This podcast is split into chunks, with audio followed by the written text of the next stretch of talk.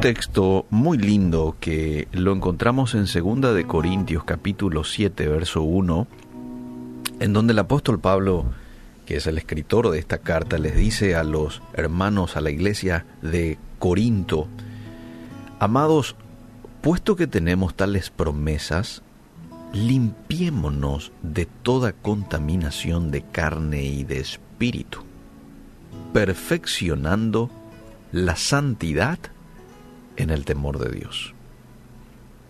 Limpiémonos de toda contaminación de carne y espíritu, perfeccionando qué cosa? La santidad en el temor de Dios. El hecho de no ser perfectos no significa licencia para pecar, porque muchos excusan en que, bueno, nadie es perfecto y por eso permiten a veces que el pecado haga presa de ellos. Sí, ninguno de nosotros somos perfectos. Ahora, eso no quiere decir que debamos recibir al pecado con los brazos abiertos por el simple hecho de que somos imperfectos y fallamos. Una cosa es fallar. Bueno, uno se descuidó en la oración, en la lectura de la Biblia, tropezó, cayó, ¿verdad? Pero otra cosa y totalmente distinta es acostumbrarte a fallar continuamente poniendo como excusa la debilidad humana o cualquier otra semejante. No, pero es que nadie luego es perfecto. Son excusas. Jesús vino a la tierra a mostrarnos que se puede vivir en santidad. Jesús vino a mostrarnos que se puede ser tentado en todo, mas no pecar. Es el ejemplo vivo en el cual no podemos refutar nada. Él vino a mostrarnos el camino por el cual debíamos andar, a enseñarnos a base de ejemplo la forma adecuada de vivir agradando a Dios. Pese a ser humano y sentir lo mismo que nosotros sentimos, Él decidió firmemente, y atención con esto, Él decidió, se trata de esto, firmemente hacer un pacto con Dios de vivir en santidad y lo cumplió hasta el final. Hasta el final. Quizás alguien diga, sí, Eliseo, pero él es Jesús, nosotros somos, este, no, pero Jesús también era ser humano. Eh, y otra cosa, si nos hacemos llamar cristianos, lo cual significa que nuestro modelo es Cristo Jesús, lo que tendría que traducirse en imitar sus pasos o andar su testimonio. Eh, hay, un texto en la Biblia que dice el, el que eh, debe andar como él anduvo. ¿Recordás aquel pasaje? El que dice que permanece en él debe andar como él anduvo. El apóstol Pablo en Efesios 4:13 también dice que crezcamos a la estatura de la plenitud de Jesús. Él es nuestro modelo. Ser como Él es nuestra meta, o debería de ser nuestra meta como cristianos. Pero aquí me hago varias preguntas. Uno, ¿estaremos imitándolo? Dos, ¿la imagen de Cristo está reflejada en mi vida?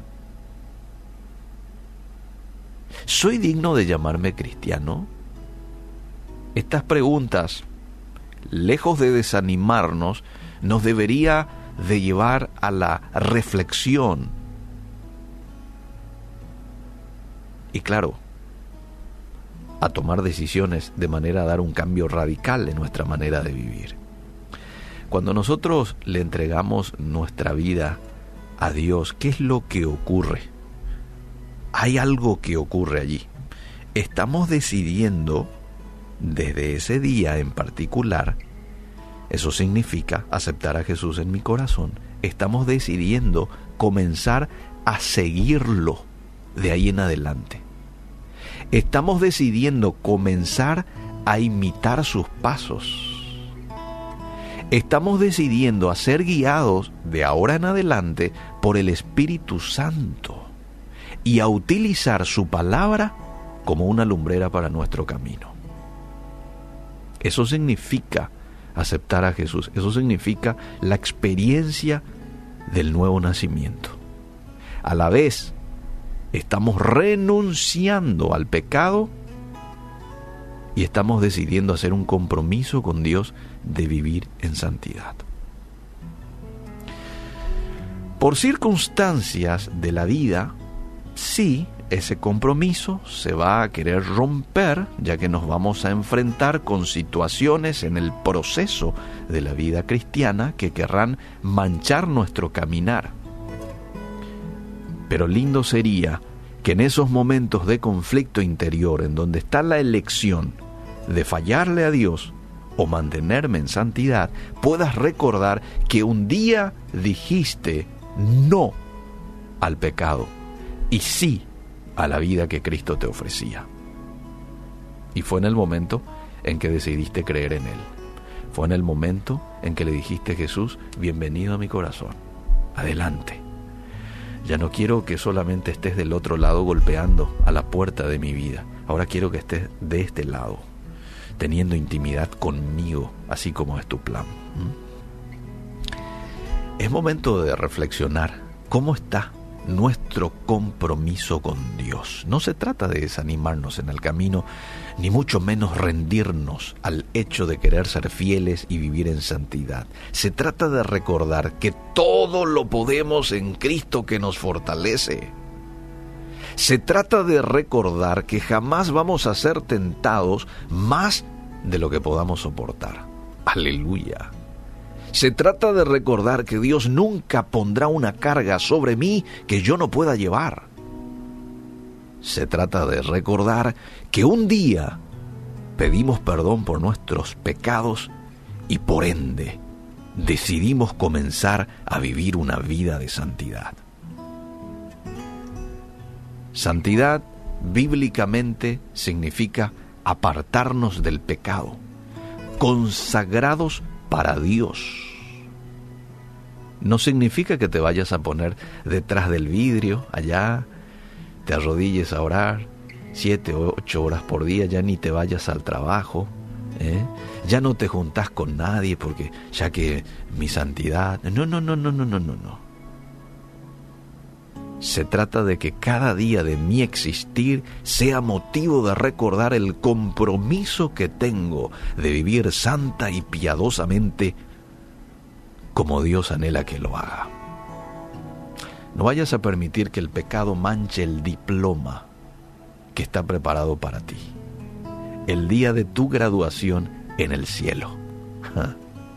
No permitas que momentos de placer arruinen tu corona. No lo permitas.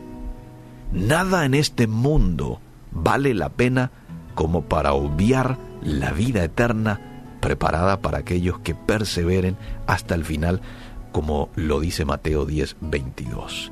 ¿Cómo está tu compromiso de santidad con el Señor? ¿Cómo está? ¿Está descuidada? ¿Está dejada? ¿Está postergada? Bueno, es momento en que analices esta cuestión, porque la santidad es una pieza fundamental del Hijo de Dios. No es una opción no es una opción, es algo mandatorio. Primera de Tesalonicenses 4:3 dice que la voluntad de Dios es nuestra santificación. Y si no estamos en ese proceso, si no estamos trabajando allí con este punto en nuestras vidas, no estamos en la voluntad de Dios. Y eso es peligroso. Que Dios nos ayude a poder echar manos a la obra con esto a poder remangarnos y trabajar con esto, sabiendo de que no estamos solos. Hay un ayudador que usted tiene de su lado, yo lo tengo, es el Espíritu Santo.